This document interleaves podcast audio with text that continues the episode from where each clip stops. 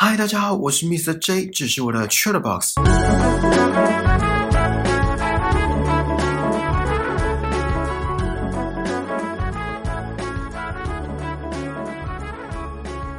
上礼拜有跟大家聊我看完《Inside Out》这部皮克斯工作室出版的动画电影的感触。还没看这部动画的听众建议去看看。然后也有跟大家说，这礼拜会分享我之前看的一本书，跟负面情绪有关。我在之前的节目还蛮常提到“负面情绪”这四个字的，不管是别人爆发出来的，或是自己遭遇什么事而产生的。那讲到负面情绪，你们会想到哪些？悲伤、恐惧、嫉妒、厌倦、愤恨、烦躁、沮丧、怀疑、失落、懊悔、羞愧、寂寞等等等等，这些都会让自己产生不适感。这些字眼是不是光听就觉得浑身不舒服、不对劲？很多人真的是很多人都会害怕负面情绪，而害怕又是一种负面情绪，所以其实负面情绪在生活中是不可避免的。人生不如意十之八九，既然不如意的事都占了八九成，那产生负面情绪的频率也可想而知。这样讲是不是觉得感觉很消极？而消极也是一种负面情绪。正面情绪不用说，快乐、平静、感动、幸福、惊喜、积极、期待，这些大家都趋之若鹜。就像刚刚说的，很多人都会害怕负面情绪，不愿面对，甚至避而不谈。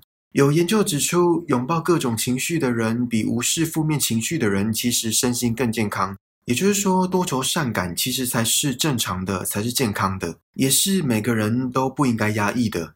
我们先撇开比较抽象的情绪这个心理层面好了，先来聊聊生理上的健康。糖尿病大家都听过吧？这个疾病有一定的几率会伴随神经病变，而神经病变就会导致感觉功能变差，比如说痛觉跟温觉，严重一点的甚至是运动功能变差，比如说手脚无力。先讲感觉功能好了。刚刚讲到的痛觉跟温觉，痛觉的部分，大家在广告上应该都有看过。小孩骑着脚踏车压过一位正在熟睡的老人家的脚，那位老人家完全没反应，继续在梦乡中。而糖尿病患者就有可能因为神经病变导致痛觉不敏锐，进而对于外在伤害跟刺激没反应，自己受伤了都不知道。温觉也是同样的道理，温觉就是对温度的感觉。比如说，脚已经被滚烫的热水泼到了，而因为迟钝的温觉，导致已经烫伤的脚没有及时的做处理而更严重，或是没办法感受到洗澡水的温度过高，却已经对皮肤造成伤害。这些都是因为感觉变差，容易受伤而不自知。而运动功能下降，则可能因为步态不稳而跌倒，跌倒了有伤口又不容易愈合，甚至可能循环不好，伤口感染而截肢。刚刚说的那些，大家可能会觉得有点无聊。可是我要表达的是，疼痛虽然不是一般人所乐见的，可是，在日常生活中，对我们而言是有保护机制的。踩到图钉会因为痛觉而迅速把脚缩回来，不再让图钉伤害自己。就像苦味，很多人都不能接受，可是却是不可或缺的一种味觉。有人说，很多有毒的东西尝起来都是苦的，这也是人类的一种保护机制。虽然我不知道这个说法的真实性，因为苦瓜跟黄连也都是苦的，可是大家都吃得很开心。况且我也没有神农的勇气。不过讲到这里，大家应该就知道我想表达的是什么吧？所以负面的东西是有其存在的必要。好，我们回到心理层面，负面情绪。作者在书的背面有一句话写说：负面情绪是你寻求快乐和成功的途径。这句话是不是令人匪夷所思？可是又想一探究竟。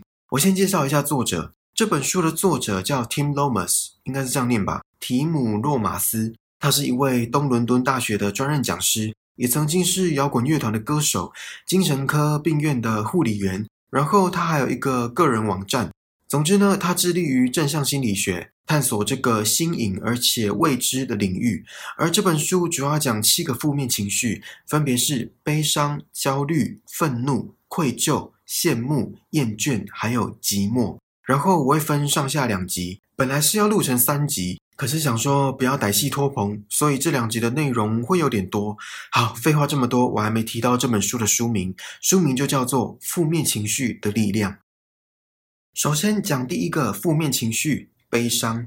讲到这两个字，就让我想到有一部电影叫《比悲伤更悲伤的故事》，之后还有在 Netflix 上映影集版的版本。我先说，我两部都没看过，那为什么会说这个呢？我我也不知道。这两部作品就突然出现在我脑海里。好，我们言归正传，讲到悲伤，不免俗的就会落下几滴眼泪。呃，我是说，如果感到悲伤的话，作者说，悲伤其实是爱与关怀的一种表达。如果你不爱一个人，那就不会为他哭泣吧；如果你不在乎一个人，那就不会为他左右情绪吧。这些都是以别人为出发点来影响我们自身。那如何借由悲伤来自我保护呢？或者也可以说自我检视。我一直觉得“独善其身”这四个字的定义，嗯，怎么说呢？很微妙吗？这句成语一开始的解释是说，只顾着自己的修身养性，不管周遭世事。而现在比较解释为为了明哲保身而不关心他人跟社会。近几年有一个观念一直被倡导，那就是爱自己，不是一直满足自己的欲望那种哦。好啦，这其实也可以是爱自己的一种体现。可是这三个字比较着重在成长的层面上，比如说精进自己的某项技能，不断的学习，自律的生活之类的。当然，让自己免于受伤也是爱自己的一种表现。而这本书有提到，悲伤这个负面情绪可以让我们抽离现况，而且是损害自己、消耗自己的现况。当我们感到悲伤，就表示当下的情境使我们脆弱，而在我们脆弱的时候，悲伤保护我们。让我们有意识到这个情况不妙。除了这个警示感，悲伤也让旁人注意到有一个人需要协助。想象一下，你走在路上，有一个小孩站在原地孤单的哭泣，这是不是很难忽视？会想上前了解状况，看要不要提供协助。我会用小孩当例子，一方面是因为书中也是用这个例子，另一方面是因为如果对方是大人的话，那伸出援手的比例应该会大幅减低。就像上礼拜聊的《Inside Out》，小女孩 Riley 的悲伤让身边的人知道她需要协助。好，悲伤除了可以自我保护，让我们有意识的远离不利因素，还能让我们得到一个机会自我检视。现在假设有一个人大学毕业后考公务员考了八年，眼看年届三十的他，时间的流逝并没有冲淡年年落榜的失落感，当然还有悲伤。而每一次的失落感，每一次的悲伤，都会让这个人在人生道路上驻足，停滞不前的脚步，终于让他在迷茫、彷徨之余，有空审视自己，还有挫折的原委，是什么因素让失败发生在自己身上？是不足的天赋吗？是不够的努力吗？还是错误的人生方向？这些所谓的驻足，或者也可以像书上说的暂停，这些时刻都可能成为人生的转泪点。诶，是转捩点还是转泪点？好，不管，我就讲转泪点。这些时刻都可能成为人生的转泪点，都可能让我们看到“山不转路转，路不转人转”这句话的含义。对，就是一句老生常谈的话。简单讲，就是明白事情的真相，顿悟人生的道理，调整步伐，规划方向，然后重新出发。还记得上礼拜聊到的善行吗？方向远比前进重要许多。在一大片黑暗中，才看得清闪烁的星星，也才能从晨曦中分辨出明确的方向。刚刚都是在讲自己的部分，从自己的角度出发。可是我们不能总是个人自扫门前雪，莫管他人瓦上霜吧？人与人之间的相处总是要有温度，而悲伤不仅可以强化我们的觉察力，也让我们更具有恻隐之心，对于旁人深藏在笑容背后的哀愁，更能感同身受。作者在书中有一个比喻，我觉得讲得很好。他说：“悲伤和喜悦都是爱的表现，在当事人存在时，爱的表现就是喜悦；当他不存在时，爱的表现就是悲伤。简单讲，就是一体两面，都是爱的表现，只是方式不同。”讲到这里，就让我想到之前看到的一段话：人的一生要死去三次，第一次是当你的心跳跟呼吸停止，在生物学上被宣告了死亡。第二次是当你下葬，人们出席你的葬礼，宣告着你在这个社会上不复存在，并且从人际关系网里消失，悄然离去。而第三次死亡是在这个世界上最后一个记得你的人把你忘记，这时你就真正的死去，整个宇宙都将不再和你有关。悲伤和喜悦虽然是一体两面，而且人想必是对喜悦比较有兴趣。可是书中也说了，只有当我们被悲伤碰触时，才能真正体会快乐的力量和价值。我们所忍受的悲伤越深刻，我们能够感受到的喜悦就越庞大。这句话虽然跟悲伤这个负面情绪有关，可是却是一则好消息，至少对我来说是啦。想象一下，一顿美味的晚餐，对于一个从小待在养尊处优、家境富裕的环境下长大的小孩。跟对于一个从小就必须扶持家计、半工半读的小孩，这一顿晚餐想必是对这两个小孩有截然不同的意义吧。对于前者来说，或许就是一个再普通不过的琐碎日常；而对于后者来说，那就是一顿得来不易、洒尽汗水才能品尝的佳肴。两者的喜悦感之差，也可说是天差地远。我不是说金钱就一定跟快乐或悲伤画上等号，而是经历会让感受情绪的深刻更为刻骨铭心。再来是焦虑，相信大家都有焦虑过吧？身为学生，可能就是考试前的焦虑，上台报告前的焦虑，或是告白前的焦虑。身为社会人士，可能就是工作面试前的焦虑，被老板叫去办公室前的焦虑，或者是告白前的焦虑。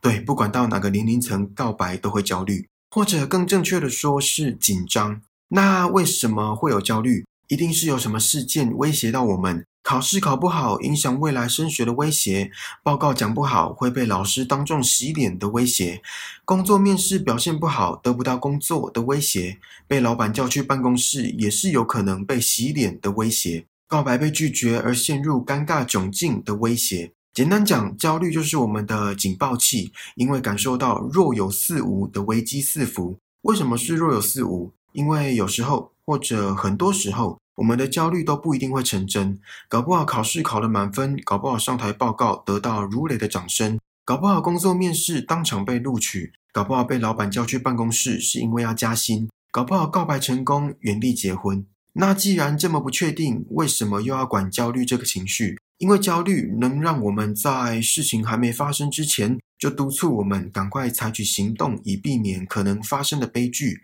或至少在心理层面上有万全的准备。就像考试，因为焦虑，所以凿壁偷光、夙夜匪懈的念书；上台报告，因为焦虑，所以把重点融会贯通，训练口才；工作面试，因为焦虑，所以想好可能会被问的问题，再三练习准备，提早出门避免迟到；被老板叫去办公室，因为焦虑，所以在去办公室的途中，把可能出错的环节想过一遍，并拟出对策；告白，因为焦虑，所以在脑海中把可能发生的场景都模拟一遍。并且打扮得得体一点。焦虑让我们在事发前做好准备，不管事后结果如何，至少伤害减低，生理上跟心理上都是。焦虑讲的白话一点，就是紧张、不安、担心。作者有提到一个观点，颠覆了我既有的人生观。大家想必听过不少心灵鸡汤吧？诶，应该说听过还是喝过？那些心灵鸡汤，营养到在喝之前要确保自己的肾脏负荷得了。充满激励性的言辞总是带给人满满的正能量，这是好事，我不否认。可是，当一个人的脑袋只被梦想冲昏头，那就不是作者所提倡的。作者说，我们应该结合乐观和轻微的担心，透过希望和积极性启发我们的努力，同时借着不安和忧虑催促我们前进。我觉得作者的意思是说，当一个人对于一件事情过于乐观，想必在行动上也会有所松懈，也没那么谨慎，认为差错不会发生在自己身上。刚刚有提到，焦虑就是我们的警报器，让我们感受到潜伏的危机。或许也可以说，我们应该居安思危。当一切一帆风顺、平步青云，还是应该要保有危机意识。作者也说了，焦虑不必排除所有的欢乐和嬉笑。变成一件扫兴的事，焦虑只是在告诫我们，从事冒险时要多一点智慧和谨慎。所以心灵鸡汤还要不要喝？呃，适量就好。哎，这不是废话吗？我认为，如果正值低潮期，喝一点无妨。除了吸取一些正能量，也能够获得一些安慰。